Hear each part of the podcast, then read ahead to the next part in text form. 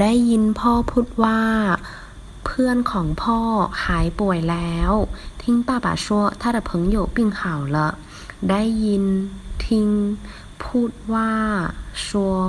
เพื่อนของพ่อหายป่วยเฉียนยู่ปิ痊愈病好แล้วเล